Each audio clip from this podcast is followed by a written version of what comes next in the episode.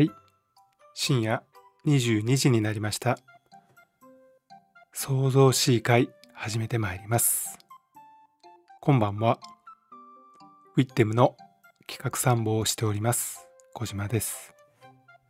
Google バードさんに聞いてみたをこんばんはおお送りいたします。この番組はアイデアの破壊力で今を変えるをテーマに様々な記事あるいは書籍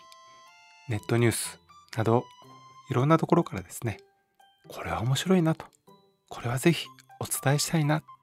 そんな記事を私がピックアップいたしましてご紹介しつつ何かちょっと疑問があったことをですね Google が出しており最近出しましたバードさんに聞いてみようという番組の構成になっております。何かですねアイデアのヒント新規事業新商品新サービス何かのヒントになればとても嬉しいです。はいそれでは早速今晩のニュースはこちらです。アサヒ飲料が CO2 を食べる自販機を開発いたしました。空気中の二酸化炭素を吸収する CO2 を食べる自販機。6月から実証実験を始めるそうです。この自販機には1台あたり最大6キロの CO2 吸収剤が搭載されるそうです。1台あたり年間の吸収量で樹齢56年から60年の杉の木約20本分に相当するそうです。この樹齢50から60というこの木の年齢がちょっと引っかかるだなと。というのも樹木というのはですね年を取るとだんだん吸収しなくなってくるんですけどねこの点がちょっと曖昧だちょっと分かりづらいかなと思いますがただ今までの自販機は、まあ、電気代を使い電気を使いますので当然 CO2 をま排出することになります。ですからその分吸収すると。どこにその CO2 吸収剤を置くかと言いますと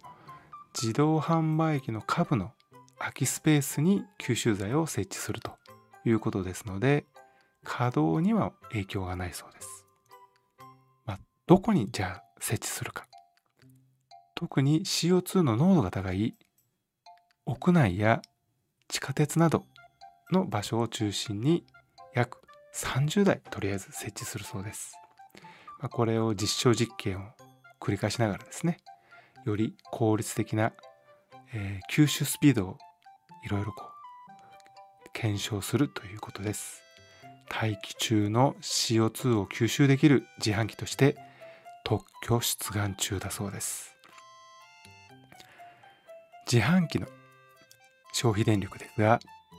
CO2 の排出量20年前に比べてですね6割減ったそうです。20年前に比べて6割は減ったんですけどここ数年はま横ばいとなっているということで飲料メーカーの中でもちょっと課題になっていると。もっと減らせないか。特に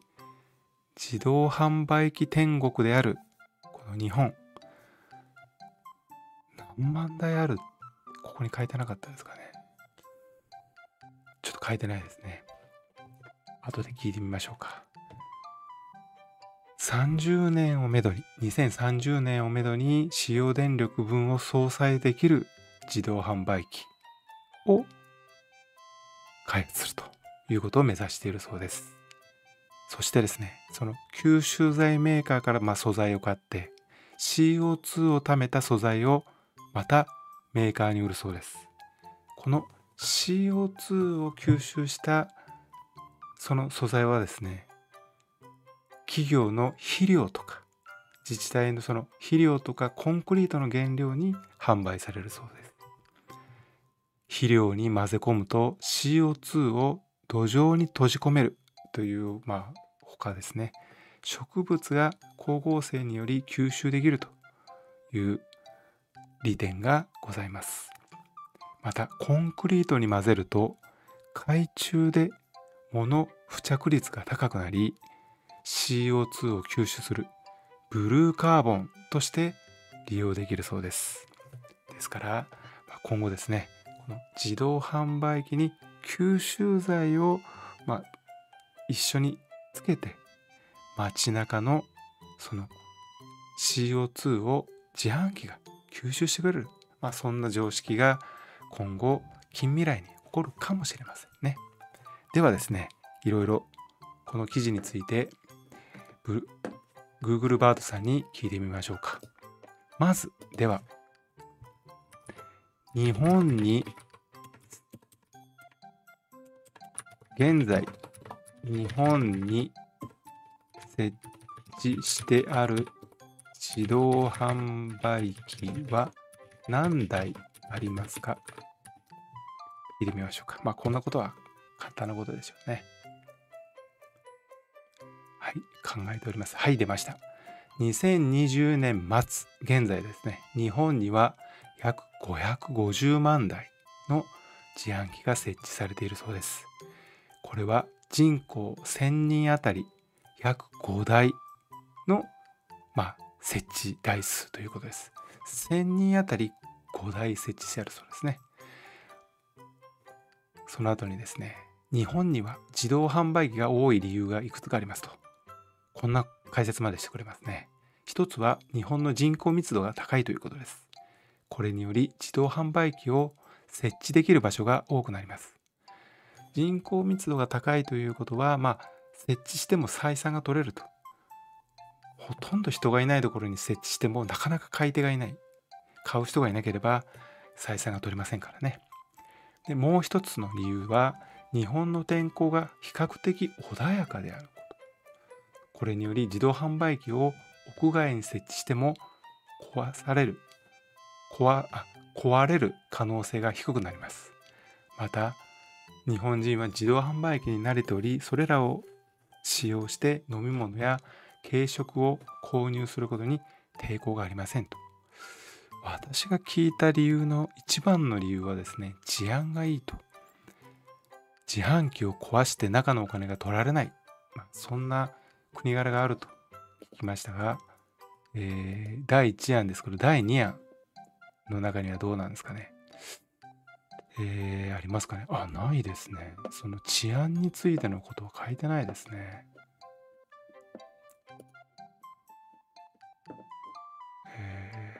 そうですね、ないですね。ではですね、記事の中では紹介されておりませんでしたが、CO2、CO2 の吸収剤はどんな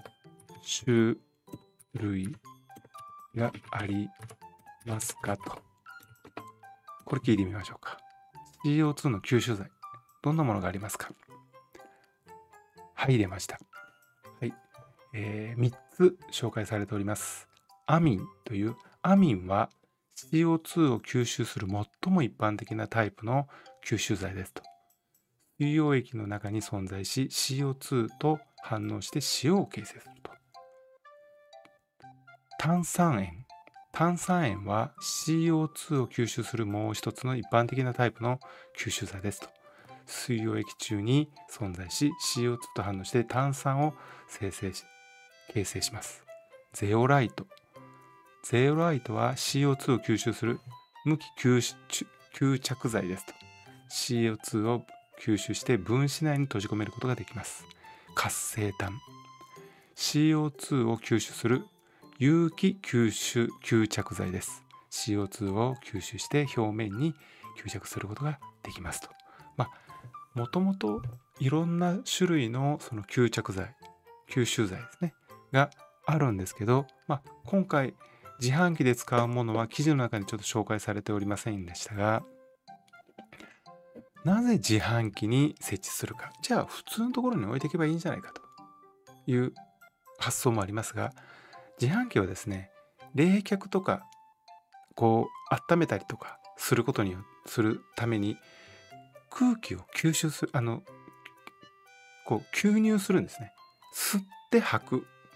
吸って吐く、まあ、そういうことが自販機にそういう機能がありますので。だから空気を吸う段階で、まあ、そこを吸着剤を通っていけば CO2 が吸収される。ということなんですね。ですから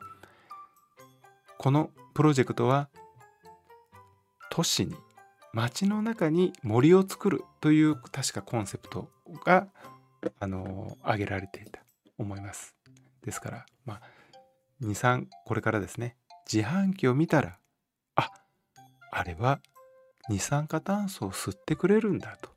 いう見方ができるとですねもっといいなともっと言えばですねその自販機もし可能であれば余計な電力を使わなければどれぐらいの吸収をしているかというのが目で見えるあるいはこう何か色が変わってくるとかですねそういうことがあればですねよりこうその吸着剤を効率よく交換したりですねこの辺りは CO2 がちょっと多い地域だとか少ない地域だとか、まあ、そういうこともわかるんじゃないかなと思います。目で見えるその吸収量が目で見えるという点もまた普及とかあるいは多くの利用者がですね自販機を意識するきっかけになるんではないかなと思いますがいかがでしょうか？もし空気を吸って吐くというその段階でですね何か吸着剤があればこう CO2 を吸収するそんな機構ができるかもしれないシステムができるかもしれませんね。家の中でいけば掃除機。あるいはまあ扇風機も空気通りますからありますね。サーキュレーターもあります。まあそれで言ったらエアコンもありますし室外機だ室外機ではなくて加湿器とかまあこういうのも空気を循環させるのにはありますので、まあ、そこにですね CO2 の吸収剤を通してみる。という手もあるかなとは思いますが、まあ、交換しなきゃいけないと言いますからね。ちょっと一般の家庭ではめんどくさいかなと思ってしまいますがいかがでしょうか。CO2 を食べる自販機もうすぐ実証実験が始まるそうです。はい。今日の記事は以上です。最後まで聞いていただき誠にありがとうございます。それではまたお耳にかかりましょう。